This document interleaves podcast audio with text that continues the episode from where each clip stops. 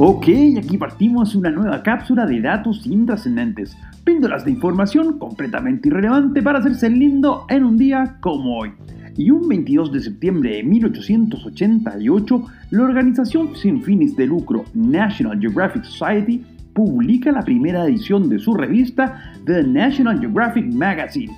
un verdadero emblema del periodismo científico y completamente icónica gracias al borde amarillo que se observa en todas sus portadas que, pese a la crisis generalizada a nivel mundial de los medios escritos, todavía se las arregla para poder ser distribuida en 32 lenguas distintas y seguir reporteando acerca de los más diversos fenómenos de la naturaleza. Y si bien pese a que no es estrictamente el ámbito de su competencia y por eso no ha salido publicado en sus páginas, por cierto que el fenómeno nacido un día como hoy de 1976 en Río de Janeiro, seguro que podría haber ameritado alguna portada. Nos referimos nada más y nada menos que al recontra crack de Ronaldo Luis Nazario da Lima. El fenómeno, un futbolista tan pero tan recontra jodidamente bueno que los cirujanos lo tuvieron que echar a perder luego de operarle dos veces sus rodillas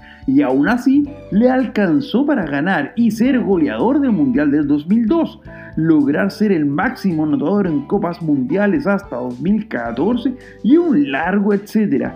Y aunque quizás alguien pueda argumentar que más goles ha metido Cristiano, Ronaldo, el verdadero, ha ganado más corazones futboleros porque la verdad, no hay ningún futbolista en la historia que se haya dado el lujo de jugar en dos archirrivales como el Barcelona y el Real Madrid primero y el Inter y el AC Milán después y seguir siendo recordado por las cuatro hinchadas con cariño